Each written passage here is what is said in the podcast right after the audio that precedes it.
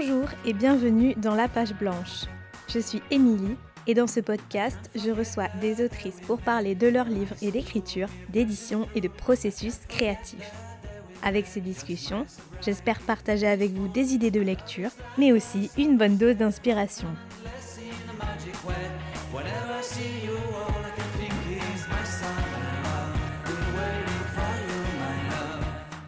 Aujourd'hui, je reçois Bénédicte Soimier à l'occasion de la parution du Mal et Pris aux éditions Calman Lévy. Un premier roman détonnant dans cette rentrée littéraire dans lequel un homme ordinaire se retrouve happé dans une spirale de violence qu'il ne parvient plus à maîtriser.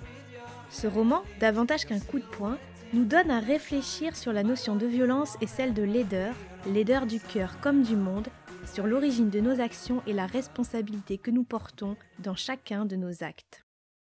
C'est cette idée de laideur qui est à l'origine du mal épris, et Bénédicte nous explique comment est né ce récit singulier où l'on épouse le point de vue d'un homme responsable de violences conjugales. Loin d'être une manière de l'excuser, le roman trace avec finesse les ramifications psychologiques de ce personnage ambivalent. Le mal épris est donc un livre qui surprend, qui dérange, et son parcours jusqu'à la publication en témoigne. Le roman a dû se frayer un passage pour apparaître dans les rayons de librairie preuve de sa force qui heurte forcément au passage les lecteurs. Dans cet épisode, Bénédicte nous parle aussi bien sûr de son processus créatif au milieu du bruit, de la musique et des livres qui imprègnent tous les jours sa vie de blogueuse. J'espère que cet épisode vous plaira, mais je n'en dis pas plus et je laisse tout de suite place à ma discussion avec Bénédicte Soimier. Bonjour Bénédicte. Bonjour, euh, je, suis tout émue d'être là. Bah, moi, je suis vraiment trop contente de t'avoir dans, le podcast. Euh, je suis vraiment trop contente parce que depuis que j'ai euh, appris que tu sortais ton premier roman il y a un petit moment déjà, j'avais vraiment hâte de, découvrir et de découvrir ta plume après avoir suivi avec avidité tes chroniques sur Instagram. Enfin, j'aime beaucoup la façon dont tu parles des livres. Alors, j'étais très curieuse de savoir comment tu écrivais des livres. Ah, c'est gentil, merci Émilie. Donc, euh, on va parler un petit peu du Mal et Pris, donc ton premier roman qui vient tout juste euh, de sortir aux éditions Calman Levy. Euh, et, je suis ravie d'en parler parce que c'est un roman que je trouve très original et très percutant. Tout d'abord, pour commencer, j'aimerais savoir pourquoi tu as choisi d'appeler le roman Le Mal et Pris qui est un titre vraiment très très beau, je trouve, là aussi très original, qui m'a tout de suite beaucoup marqué et donné envie de lire le livre. Mais est-ce que c'était une évidence pour toi que de lui donner ce titre-là? Alors, en fait, pas du tout. À la base, euh, le, roman devait s'appeler Le contre-amour. C'était vraiment cette idée de d'opposition à l'amour. Hein. C'était c'est, tout sauf de l'amour cette histoire. Et puis euh, très peu de temps en fait avec avant sa publication euh, avec l'éditrice, on a décidé de changer le titre, mais c'était vraiment presque au dernier moment. Et il a fallu chercher un nouveau titre. Donc je suis partie sur l'idée du mal aimant mal aimant, quelqu'un. Et puis, euh, en me disant, mais aimant, ça, ça me plaisait pas. On restait entre amant, aimant. Donc, je suis partie. J'ai continué à chercher. Et en fait, le fait d'être épris et mal épris, voilà. Après, ça, a fait des, des jeux de mots dans ma tête que tout le monde fait en fait avec le mal qu'on peut transformer en, en mal l'homme enfin voilà euh, ou, ou le, le, fait de, de mal éprendre enfin voilà ça c'est et, et, ça s'est imposé et quand je l'ai proposé à Lisa elle a dit euh, oui, bah oui, oui, c'est bien. Voilà. Et on est parti sur ce titre-là, qui finalement est beaucoup plus, voilà, beaucoup plus parlant que le contre-amour. Et en même temps, ça respecte bien cette idée initiale du contre-amour, puisque euh, on a ce personnage donc euh, de Paul qui est un homme en apparence tout à fait ordinaire, mais qui peu à peu va être pris dans une véritable spirale de violence au fur et à mesure qu'il est en contact avec plusieurs, plusieurs femmes et plusieurs types de relations amoureuses. Au départ, en fait, c'est un personnage qui est très malheureux, très aigri et très amer, et c'est cette tristesse qui en fait peu à peu se transforme en, violence, mais qui franchit des, degrés différents en fait, voilà, avant d'exploser complètement. Qu'est-ce qui t'a intéressé dans l'exploration de ce thème-là, de la violence par, euh, par gradation, on va dire, et dans ce, thème de, du, du, contre-amour? Encore une fois, je trouve qu'en en, termes de, de, thématique, je trouve que l'expression est aussi très juste. Alors, en fait, je, me suis interrogée à la, à la base sur, euh, sur la, la, laideur. La laideur, comme on la vit, hein, c'est très, très compliqué d'être dans un monde où tout est tellement euh, formaté. Où faut, d'ailleurs, je le dis à un moment dans mon, dans mon roman, il faut entrer dans des cases. Et c'était cette idée, et je me suis demandé si, avec une accumulation de faits, est-ce qu'on pouvait peut-être arriver à quelque chose de, de, de contre soi en fait. Parce qu'à la base c'est vrai que Paul c'est un homme ordinaire mais qui a déjà essuyé quand même beaucoup de choses négatives dans sa vie. Mais ça ne l'excuse pas parce que finalement des choses négatives dans la vie beaucoup beaucoup en traversent. Mais là, je me suis dit, en plus, il est laid et il va accumuler toutes ces petites choses qui sont très très négatives et qui vont le conduire par palier. En fait, il est l'homme ordinaire et il va pas d'un seul coup devenir violent. D'ailleurs, au tout début, il il n'est pas violent. Il est tout sauf violent. Il a épaulé sa sœur. Il a il est il est amoureux de Mylène, mais comme un homme ordinaire. Et c'est toutes ces frustrations. Et je, me suis interrogée sur est-ce qu'on peut exploser? Est-ce qu'au bout d'un moment, tout ce qu'on accumule fait qu'on peut exploser? Alors on peut, puis on,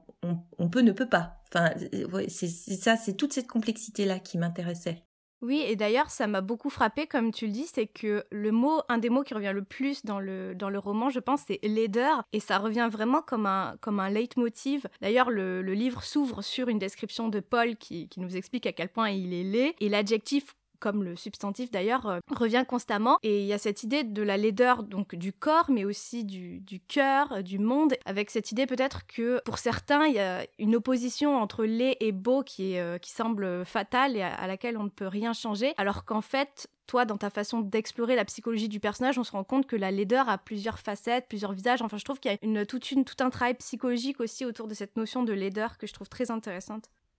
Mais tu vois, en fait, euh, donc moi j'étais vraiment partie sur la laideur physique à la base. C'est cette laideur qu'on porte vraiment comme un fardeau et qui est dans le regard des autres aussi, hein, parce que on se regarde dans le miroir, on, voit, hein, enfin je veux dire, on n'est pas dupe. Mais en plus il y a toute cette laideur que renvoient les autres, alors par le regard, mais aussi par les réflexions dont, dont il est victime. Et euh, voilà, j'étais vraiment accrocher à cette laideur physique et me dire mais jusqu'où ça peut conduire? Et puis quand j'avais fait euh, euh, lire euh, le, manuscrit, enfin vraiment quand il était au bout, hein, le, le bon à tirer était fait à un ami qui est aussi auteur, il m'a dit ah mais en fait ton livre c'est quand quand la laideur devient quelque chose de réel c'est-à-dire que quand c'est il avait vraiment parlé du fait de, de la laideur physique qui devient une, une réelle laideur humaine en fait. Voilà, je me suis dit mais c'est ça, c'est cette laideur physique qui devient une réalité, une réalité euh, humaine, euh, comme tu dis, une réalité du cœur, une réalité de tout. C'est-à-dire qu'il est parti avec un une laideur physique et, c'est devenu quelque chose d'au-delà de son physique, c'est devenu une réelle, une réelle laideur humaine, c'est ça. Ce que j'ai trouvé aussi euh, très fort dans, dans le roman, c'est qu'il il y a un vrai parti pris qui est d'adopter le point de vue d'un homme pour explorer cette thématique de la violence qui aboutit en fait à des violences conjugales, puisque donc à un moment Paul va littéralement péter les plombs et s'en prendre à sa compagne du moment, Angélique. Et donc là aussi, il y a tout un travail de psychologie pour comprendre comment Paul en arrive à euh, non seulement être violent, mais être violent envers cette femme qu'il dit aimer et euh, qu'il dit euh, vouloir chérir, et en même temps, il y a quelque chose de qu'il n'arrive plus à contrôler au bout d'un moment. Je trouve que donc le parti pris et qui est peut-être même une forme de risque, je sais pas, c'est de d'essayer de créer une véritable empathie pour le personnage de Paul qui est à ce moment-là euh, inexcusable et, euh, et, qui est un personnage euh, à ce moment-là pour le coup qui exporte toute toute sa laideur. Comment t'en es venu à, à vouloir adopter ce point de vue d'homme pour parler de ça? Enfin, je sais pas si c'est très clair comme question, mais je trouvais ça intéressant de pas prendre le parti uniquement de la victime, même si des fois on a un petit peu le point de vue d'Angélique aussi pour pouvoir contrebalancer les choses, mais on reste avec Paul, on reste avec ce personnage d'homme un personnage voilà qui est, ordinaire mais antipathique. Alors à, la base, euh, l'histoire de Paul c'était c'était une nouvelle. J'étais partie vraiment, comme je te disais, sur l'idée de cette laideur physique et imaginer ce que c'était. Donc à la base, la nouvelle, c'était Paul rencontrait Mylène. Mylène, il finissait par avoir cette fameuse nuit avec lui. Et puis Mylène repartait et quand elle se faisait euh, euh, larguer par ce, ce brin avec lequel elle était, elle revenait et Paul lui claquait la porte au nez et, et je me suis dit, mais ça c'est enfin c'est pas réel. Et, et j'ai eu envie de d'imaginer autre chose. C'est-à-dire que euh, euh, euh, Mylène ne revenait pas. Elle, elle elle revenait pas et je me suis dit mais Paul en fait il est avec tout cet amour qu'il a et qu'il peut pas donner. Et j'étais vraiment dans cette tête de Paul dans l'idée que pauvre Paul.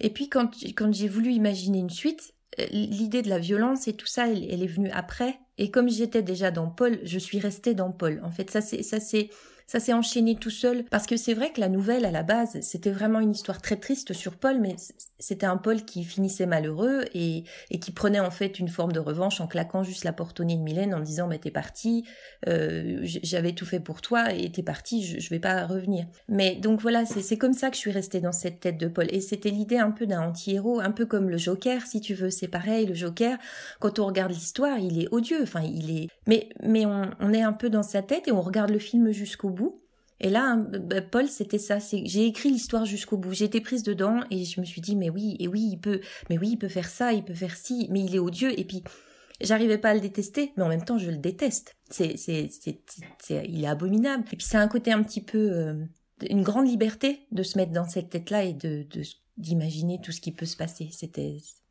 donc voilà pourquoi je suis dans cette tête d'homme. Et puis après, il y a quand même le fait que je suis une infirmière, que je côtoie vraiment. Euh, alors je suis plus en service hospitalier hein, parce que j'ai travaillé pendant dix ans en pédiatrie, donc maintenant je ne le suis plus, je suis en collège. Donc quand on a des enfants qui viennent et qui confient des choses vraiment odieuses, euh, hein, quand ils sont victimes de tas de choses, euh, quand on prend une situation familiale, c'est toujours très compliqué. C'est pas tout noir, tout blanc, voilà. Et ce qui veut pas dire qu'on va excuser le parent ou le frère ou qui fait des choses, mais d'ailleurs on va le conduire jusqu'au bout, hein, jusqu'à ce qu'on fait des, signalements à la justice. Enfin, on va jusqu'au bout. On, c'est pas excusable. Mais il y a des tas de facteurs qui rentrent en ligne de compte. Et dans, l'histoire de Paul, c'est ça aussi. Il y a des tas de facteurs qui restent en, ligne de compte. On n'a pas envie de l'excuser parce qu'il n'était pas obligé d'être euh, d'être ce qu'il est. Enfin, tous les hommes qui sont, tous les hommes et toutes les femmes qui sont victimes de, de, choses euh, dans leur enfance ou qui sont victimes de quelque chose de difficile ne deviennent pas des monstres. Lui, il le devient. C'est pour ça, euh, c'est ce que je craignais en fait quand, j'ai eu fini mon manuscrit. Je me suis dit, waouh, ça va, enfin ça va heurter parce que parce que c'est l'histoire d'un homme violent et c'est le, la, la vision de l'homme, et que ça pose justement euh, cette question de, du déterminisme et de savoir si euh, ce qu'on a vécu dans notre enfance euh, et, le contexte dans lequel on a grandi définit obligatoirement ce qu'on va devenir adulte. Et, et, ça pose la question de savoir si on peut pas dévier du contexte familial et du, du du tracé socioculturel, comme, euh, comme, comme tu le dis euh, toi-même dans, dans, le roman. Dans le cas de Paul, effectivement, euh, on voit à quel point ce contexte a influencé, tout en ayant hum, une forme d'espoir que ce ne soit pas perpétuellement le cas c'est ça, on peut toujours imaginer. Alors, il aurait pu justement rencontrer Angélique et, être remis entre guillemets sur rail. Et, en fait, non, il se laisse aspirer aussi par euh, par par la, situation. Et, alors, le déterministe, oui, je, pense que de toute façon, notre histoire, elle, elle nous construit, hein, c'est sûr. Mais après, euh, on, a, on a quand même une responsabilité, chacun, de nos actes et de, de, nos pensées, enfin de, de, tout ce qu'on fait. Donc euh, on a quand même aussi des notions de bien et de mal. Et Paul, il, il, le sait ça. C'est ça qui est complexe, c'est qu'il le sait puisque notamment avec sa sœur, euh, il est allé militer pour euh, contre les violences faites aux femmes. Enfin, il est, il est vraiment, c'est ça qui est complexe chez Paul, c'est que il sait tout ça. Il sait tout ça et il veut pas l'être, mais il le fait. Et là encore, ça, ça l'excuse pas, sinon ce serait trop facile parce que après il pourrait dire euh, ah mais oui mais je suis pas responsable, c'est parce que mon père était comme ça ou parce que j'ai vécu ça petit. Non, si il est responsable. Voilà, c'est c'est c'est ce qui fait que ce livre est, peut-être peut-être compliqué ou dans le sens euh, peu heurté ou en se disant euh, oui ben en fait l'auteur défend Paul en fait il est il est ce qu'il est parce que le pauvre il a vécu ça etc ben non non, c'est Paul, c'est juste l'histoire de Paul, mais c'était pas une obligation pour lui de devenir ce qu'il devient. Hmm. C'est vrai que c'est dur. Hein, ah bah oui, franchement, on arrive au bout du livre, on est quand même un peu euh, sous le choc. Enfin, moi, en tout cas, j'ai vraiment eu du mal à, en sortir parce qu'il y a un côté aussi très étouffant, un peu anxiogène. Et, comme tu dis, comme on est à la fois en antipathie et en sympathie avec le personnage, ça crée un peu un, un petit cafouillage mental. Enfin, c'est hyper intéressant en tant que lecteur, je trouve, euh, quand on a des personnages comme ça. Mm. Mm. On, se sent mal parce que à un moment, on éprouve de la pitié pour Paul.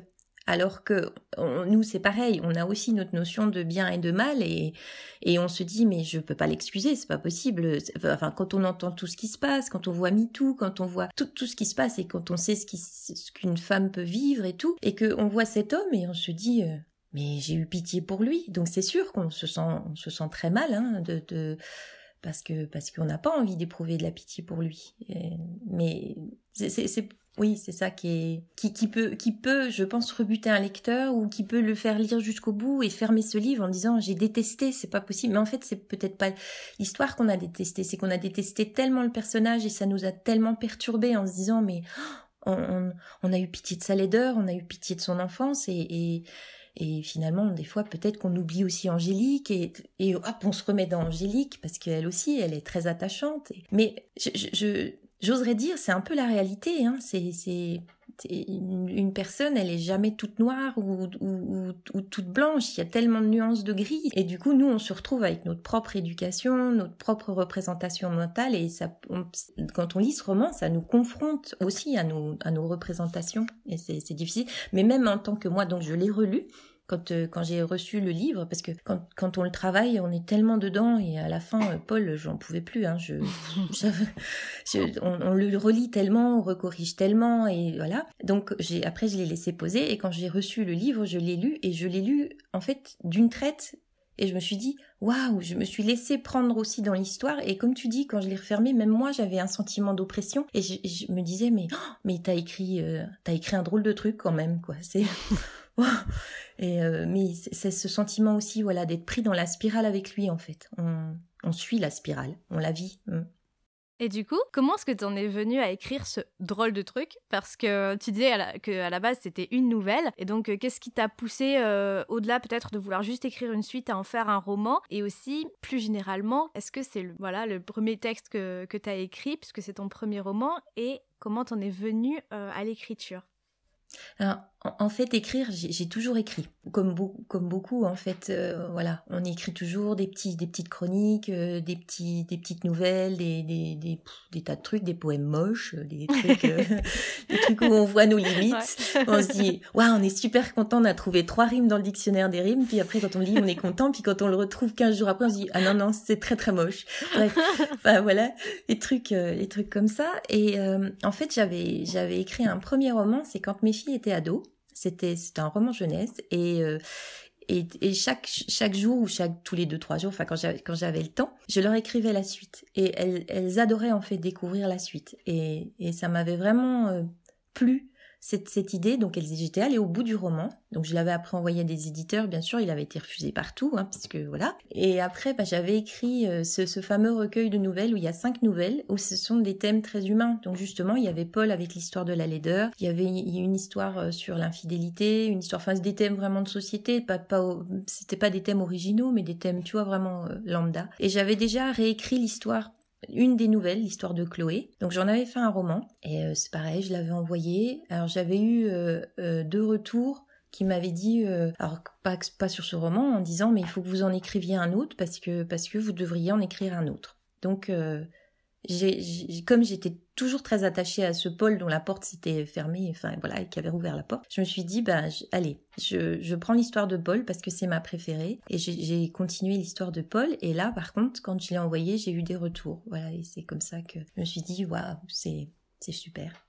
Mais du coup, comment ça s'est passé euh, le parcours éditorial, on va dire, de, de ce livre-là en particulier, parce que voilà, on dit toujours que euh, envoyer un manuscrit hein, quand on quand on est primo-romancier, c'est un petit peu euh, c'est un petit peu compliqué. Euh, on peut essuyer beaucoup de refus. C'est un petit peu voilà, envoyer une bouteille à la mer. donc, comment s'est passé pour toi le parcours éditorial du livre et comment s'est passée la rencontre avec ton éditrice?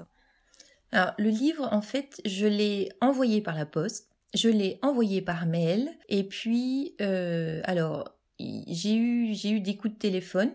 Alors c'est long, hein, par contre, parce que t'envoies et puis euh, les retours euh, sont longs. Donc j'ai eu des coups de téléphone de personnes qui m'ont dit, alors c'était des maisons d'édition différentes, euh, qui m'ont dit, ben il faudrait mettre un petit peu d'humanité à Paul.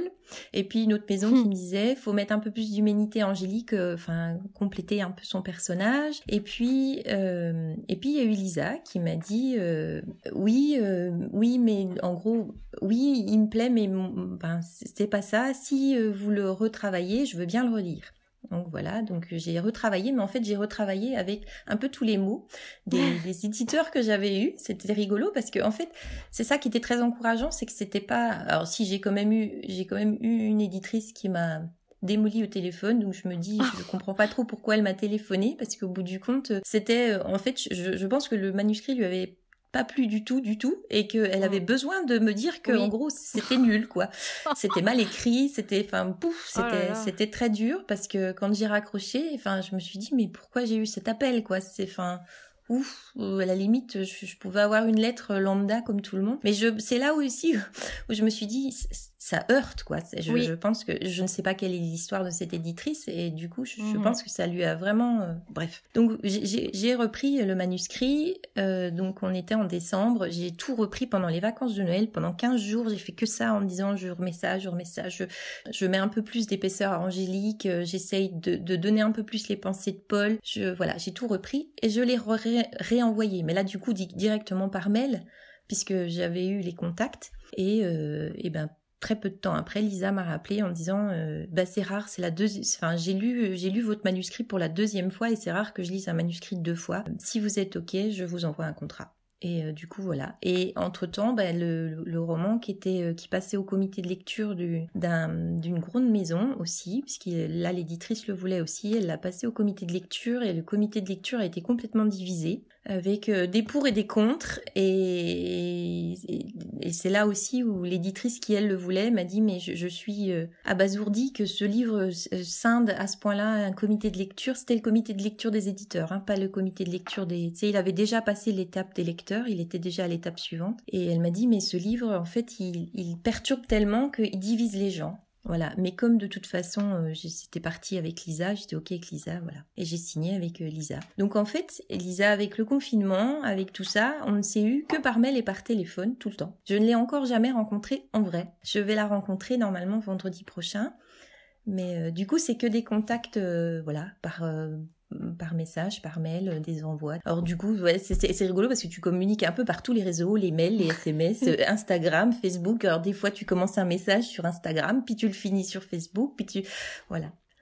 Bah, c'est intéressant en tout cas comme parcours de voir que le roman justement n'a pas fait l'unanimité euh, dès le départ et que jusqu'au bout ça a pu être un peu compliqué. Et je trouve ça intéressant que tu aies eu besoin de, de travailler la réécriture même après l'avoir envoyée. Est-ce que pour toi, la, réécriture, c'est une étape plus importante que l'écriture ou pas? Combien de temps t'avais mis pour l'écrire à la base, ce roman? Comment est-ce que tu fonctionnes en tant qu'écrivain pour, pour écrire un roman? Alors en fait, oui, alors comme tu sais, comme ça partait d'une nouvelle, il y avait déjà toute la première partie. Donc je suis partie directement sur la suite. En fait, quand j'écris, je, je, relis tout le temps ce que j'écris. Il faut faut pas que ça bute dans mes oreilles. J'ai réécrit, je réécris, donc je peux rester très très très longtemps sur un seul paragraphe. Donc je mets longtemps pour écrire. Je, je peux pas faire un jet et ensuite je reprends. Il faut déjà que le premier jet, il, quand je le lis, ça, ça, sonne à mes oreilles. Donc je l'ai je l'ai fini comme ça. Et puis j'ai relu la toute première partie, c'est-à-dire la partie de la nouvelle. Et là je me suis dit, oh non non non, on, sentait une différence entre le et c'est là où en fait tu vois aussi le fait d'écrire de plus en plus et de lire aussi. Et finalement je me suis rendu compte que le style du début n'était collait pas avec le style de la suite. Donc j'ai repris le début, j'ai tout remis ensemble et c'est là que je l'ai envoyé. Et ensuite, bah, la réécriture, c'est vrai que quand tu l'envoies, c'est un peu chaud. C'est-à-dire que tu, l'as lu, tu l'as, tu l'as relu une fois, tu étais vraiment à chaud, es dans l'histoire. Donc quand je l'ai envoyé, voilà, c'était chaud. Et quand euh, j'ai eu donc les, les remarques des éditrices, puisque c'était que ce sont que des éditrices, non pas des éditeurs. Et j'ai relu le texte vraiment cette fois-ci à froid et je me suis rendu compte de toutes les petites choses qui n'allaient pas, que j'arrivais pas à voir avant. Et ce travail de réécriture, euh, c'était alors c'est fastidieux parce qu'il faut se remettre dedans, mais en même temps c'est très plaisant parce que tu recorriges des tas de choses et des, tas de trucs et tu enrichis et, tout et tout. Et c'est très intéressant. Par contre après quand tu re, refais, refais, refais, là après ça devient enfin, moi, j'ai trouvé qu'au bout d'un moment, j'en avais vraiment ras le bol de Paul. ouais, ouais, ouais, Vraiment, je disais, Paul, là, je me disais, mais c'est pas possible. J'arrête tout, j'en ai marre, je, je veux plus. Mais, mais en même temps, quand euh, j'étais vraiment dans la grosse phase de réécriture, il y a un moment, je, je réécrivais, je réécrivais, et puis, euh, et puis, euh, parce que quand, quand tu reçois, enfin, quand tu as réenvoyé, quand Lisa a accepté, ensuite, tu sais, tu passes là vraiment à une relecture très précise où on corrige ton, ton, tes, tes syntaxe et tout. Et puis, il y avait des petites choses qui allaient pas. Et quand moi, je relisais, je trouvais beaucoup plus de choses que ce que l'éditrice avait dit.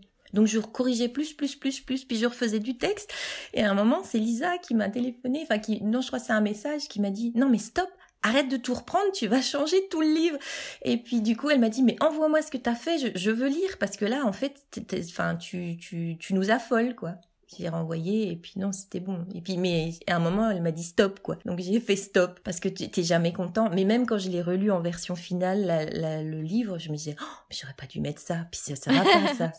Donc euh, oui, voilà. c'est ça c'est pas facile de mettre un véritable point final et puis d'accepter qu'il y aura plus d'autres modifications après. Oui exactement parce que tu trouves toujours des trucs hein euh, et, quelle place a l'écriture dans ton quotidien puisque tu travailles en tant qu'infirmière Donc euh, voilà, l'écriture c'est pas du tout ton métier. Quand est-ce que tu écris euh, dans la journée? Est-ce que tu es du genre à écrire tous les jours ou plutôt par phase? Est-ce que tu as besoin de, silence ou au contraire de, musique ou d'activité? Enfin, voilà, comment est-ce que tu construis un petit peu ta, ta bulle pour écrire?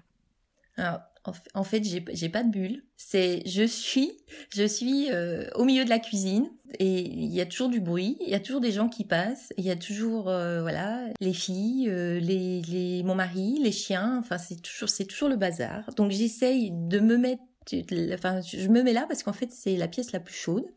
Donc je suis au niveau, voilà, je suis confortable, je j'ai monter, je suis à côté de tout, mais c'est pas toujours facile parce que euh, justement il y a toujours beaucoup de bruit et j'ai du mal. Donc il, faut que j'arrive à faire abstraction de ce qui se passe autour de moi. Donc en fait j'écris par petits bouts. Je vais écrire, euh, je vais écrire euh, trois phrases et puis je vais aller mettre une tournée de machine à laver ou répondre ou faire les devoirs de maths ou enfin de maths, non non, de français, dire non non moi je fais pas les maths. tu vois, en fait c'est un peu ça, c'est toujours un peu le bazar et puis je reviens et puis je, réécris. Alors des fois, tu sais, c'est ça qui est, on me parle et en fait dans ma tête, je suis en train d'écrire la suite de la phrase et je fais hum, hum, hum, et en fait après dès que la, conversation est finie, je retourne à ma table, j'écris ce que je voulais écrire. Donc c'est un peu chaotique euh, le l'écriture. C'est, j'aimerais bien avoir une bulle. Euh, j'ai essayé de me mettre dans une autre pièce et là, j'y arrive pas. Donc je me dis, je pense que j'ai besoin de tout ce truc autour de moi. Mm.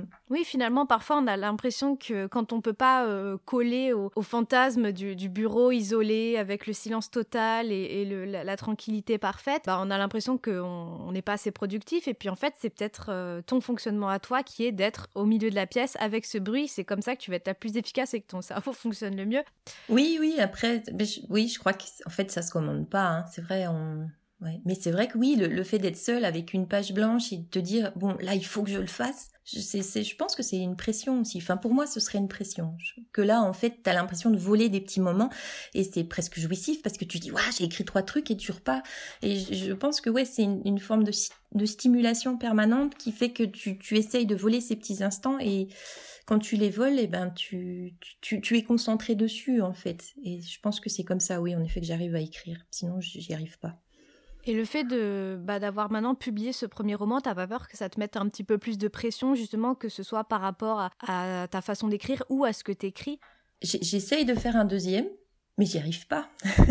c'est justement, oui, c'est cette pression. Et puis, et puis tu vois, au début, je, suis partie avec l'idée, il faut, il faut, il faut, et, et vas-y, fais-le.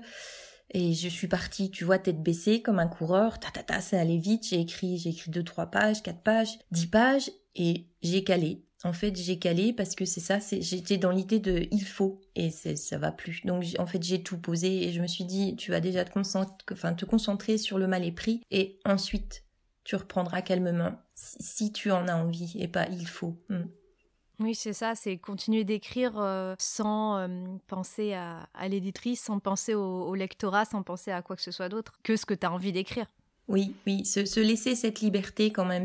Mais, mais, mais oui, mais de toute façon, enfin, on se met toujours une pression. Euh, enfin, moi, je me mets toujours la pression et en me disant, tu l'as fait une fois, faut que tu le refasses. Mais en fait, non, il, il, il faut pas. Je, c'est pas ce qu'il faut que je fasse parce que là, c'est là que je me rends compte que j'y arrive pas. C'est pas j'admire hein, les gens qui dont c'est le travail et qui qui enfin il y a beaucoup d'auteurs dont c'est le travail et qui quand on lit ou quand on écoute leur façon d'écrire oui ils, ils, écrivent tous les jours ils s'astreignent à l'écriture tous les jours comme un travail. Moi je les admire hein. Euh, franchement quelle place ont tes lectures dans tout ça? Parce que effectivement euh, lire et écrire sont intimement liés enfin quel est ton rapport comme ça de lectrice euh, et d'écrivain? En, fait, quand je, lis un livre, je ne sais pas si toi ça te fait pareil, mais tu, vois, il y a des livres, tu te dis, mais mon Dieu, mais l'écriture, c'est magnifique. C'est tu, tu, tu serais jamais capable de faire cette chose-là. Ça, ça, t'inspire. Tu te dis, euh, waouh, ça, ça te donne envie d'écrire, sachant que tu seras jamais à ce niveau-là. C'est impossible. C'est tellement, c'est tellement parfait mais, mais ça, ça te stimule, ça te donne envie de faire. Et puis il y a tout un tas d'écritures, voilà, où, ça nourrit ton envie, mais avec cette idée de, ne pas faire pareil, en fait, de, de, de, de garder ton style. Et c'est vrai qu'il y a des fois, quand, quand j'ai pu écrire certaines phrases, je me suis dit, mais ça, c'est pas toi. C'est, c'est, tu sais, comme un copier-coller d'un livre que tu étais en train de lire, pas, pas, pas, la, pas du plagiat, hein, mais le style. Tu dis, c'est pas toi. Et des fois, le fait de lire, ça, peut, euh, ça, ça, peut être embêtant parce que ça, ça peut te, mettre une musique dans la tête que tu as tendance à reproduire et qui n'est pas la tienne en fait. Mais en même temps, le fait d'être blogueuse, on lit tellement de livres que les musiques, elles passent les unes après les autres. et je... C'est un jukebox euh, littéraire. Oui, mais on se rend compte, de toute façon, enfin, je, trouve que quand on écrit même une chronique, des fois, quand on est en train de lire un livre et qu'on essaye d'écrire la chronique et qu'on se rend compte qu'on essaye de copier la musique de l'auteur, et enfin, la musique, ouais, littéraire, et on se dit, mais non, non, non, c'est pas, c'est pas moi, ça, c'est, c'est pas mon style, et c'est pas, qu'est-ce que tu fais là, c'est n'importe quoi. Et reprendre son propre, son, sa propre musique, c'est... Donc euh, oui, après, mais les livres, euh, les livres, moi, je suis très inspirée par les livres qui parlent justement de, cette psychologie humaine. Alors après, tu sais, c'est beaucoup des classiques comme Maupassant, comme Zola, qui ont ou, quand tu refermes le livre, tu n'as pas qu'une histoire, tu n'as pas qu'une histoire, tu as toute la richesse du personnage où tu t'es attaché au personnage et, tout ça ça m'inspire parce que parce que l'humain est tellement riche que toute toute cette partie psychologique et, expliquer les choses ou essayer de démontrer les choses euh, comme je disais tout à l'heure sans te dire que c'est blanc ou noir et ça je trouve que c'est euh, super important. J'en arrive malheureusement déjà à ma dernière question. Ça passe beaucoup trop vite, mais euh, c'est de savoir si il t'arrive parfois d'être confronté à la page blanche, même si, euh, vu ton fonctionnement, on, pourrait penser que ça n'arrive pas, parce que tu vas écrire euh, deux, trois phrases par-ci, deux, trois phrases par-là, mais quand même, est-ce que ça t'arrive d'être confronté à cette fameuse page blanche? Euh, oui, quand même, parce que quand euh, je, quand je me dis même même une idée. Par exemple, j'ai pensé à une idée sur le roman euh, que je que je suis en train d'écrire et cette idée elle est là et quand j'arrive en bas et que je me dis bon allez, j'allume l'ordi tout et ploup, l'idée elle est dans ma tête et je je je sais pas comment la mettre et ça marche pas et ça va pas avec le reste et c'est là et je suis face à mon écran et je peux rester un quart d'heure en me disant ouais bon bah ok c'est d'accord, d'accord. Et, ça vient pas. Et l'idée finalement, elle s'en va. Et après, quand je reviens, je me dis ah bon allez. Et j'ai plus l'idée. Enfin, et puis là, tu dis euh, c'est bon, j'éteins tout, j'arrête. Mais oui, et t'es furax parce que finalement, t'as pas avancé d'un iota. Et, et, puis c'est vraiment le, le, désert, quoi. C'est hmm. Donc c'est quand même angoissant parce que du coup je me dis mais si ça fait ce rythme de cette pseudo page blanche dans dix ans j'ai pas fini la deuxième histoire hein. c'est pas grave. Ouais, mais tu préfères du coup euh, laisser tomber et revenir après pour voir si ton idée, euh, si une autre idée réapparaît. Oui, voilà, c'est ça. Après, je, vais essayer d'avoir d'autres idées, mais euh, hmm. c'est, mais oui, il y a quand même l'angoisse de pas arriver, mais, ne serait-ce que retranscrire l'idée qu'on a dans la tête, ou, ou, alors c'est tout en pagaille et essayer de se dire mais comment je, peux en faire quelque chose, articuler la chose, quoi. Hmm. Et peut-être aussi une manière d'avancer, même si sur le coup on a l'impression que que, que, ça n'avance pas, c'est peut-être une manière aussi de, de progresser euh, peu à peu, parce que tu peux pas tout sortir d'un coup. Oui, oui, oui. Ah bah oui, oui. De toute façon, et puis c'est un exercice, quoi qu'il en soit. C'est toujours, c'est toujours une mécanique. Hein, L'écriture, c'est un exercice. Et donc, tu penses que plus plus on écrit et euh, plus on a de chances d'éviter peut-être euh, la page blanche aussi? Je, je sais pas parce que je me dis peut-être que quand on a eu mm, écrit beaucoup de choses, euh, peut-être que justement après on n'a plus les idées ou on sèche, hein, vraiment en se disant je, je... après euh, j'ai écrit qu'un seul livre donc des idées j'en ai peut-être encore beaucoup, mais euh, alors l'idée par contre que plus on écrit, plus plus les mots viennent. Je, je, je trouve que plus on écrit, plus la mécanique est huilée, ça c'est sûr. Plus, plus la, la, musique, comme on disait tout à l'heure, elle, elle s'imprime vite. Mais après, c'est vrai que trouver des idées, puis, puis des livres, il y en a beaucoup. On veut pas forcément faire la même chose que les autres, hein, puisque c'est, un peu le but. Hein. Bah, je pense. Après, il faudrait demander à des auteurs euh, qui sont euh, qui, qui, arrivent à écrire des livres magnifiques euh, tous les deux ans, tous les trois ans. Et quand on les lit, on se dit mais où, est-ce qu'ils trouvent toutes leurs idées? Où est-ce qu'ils comment ils font? Ah oui, mais parfois on est surpris de, de des réponses justement vis-à-vis de, la page blanche et que parfois elle peut être constamment présente et en fait il n'y a pas trop de règles non plus à ce niveau-là et on a beau trouver des livres absolument virtuoses ou merveilleux, en fait parfois il cache euh, de nombreuses pages blanches. Donc en fait, je pense qu'il faut juste essayer de, les dépasser, de pas trop, euh, pas trop euh, s'angoisser pour ça. Oui, puis je pense qu'il faut rester humble surtout, tout le temps, se dire voilà, être humble, hein, c'est, ouais, je crois que c'est essentiel quand même. bah merci beaucoup Bénédicte. Euh, merci Émilie, très, je suis très contente d'avoir euh, répondu à tes questions qui étaient vraiment très intéressantes. C'était vraiment. Eh ben, j'espère qu'on a donné envie euh, à tout le monde de se ruer sur le mal et prix parce que qu'on aime ou qu'on n'aime pas ce livre, comme on l'a dit, qui, qui, peut diviser, je pense que hum, il a le mérite de de nous atteindre et de, de, nous heurter. Et je pense que c'est une lecture qu'on n'oublie pas. Donc rien que pour ça, ça vaut vraiment le coup de s'y pencher. Donc euh, merci à toi encore euh, pour, euh, pour cet échange, ça m'a fait extrêmement plaisir. Ah, moi aussi, merci beaucoup.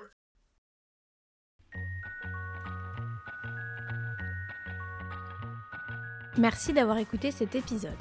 Si cette conversation vous a plu, vous pouvez la partager autour de vous et sur les réseaux sociaux réseaux sur lesquels vous pouvez me retrouver sur le compte Émilie Dezelienne ainsi que sur la page blanche-du-bas podcast. En attendant, je vous dis à très vite pour un nouvel épisode de la page blanche.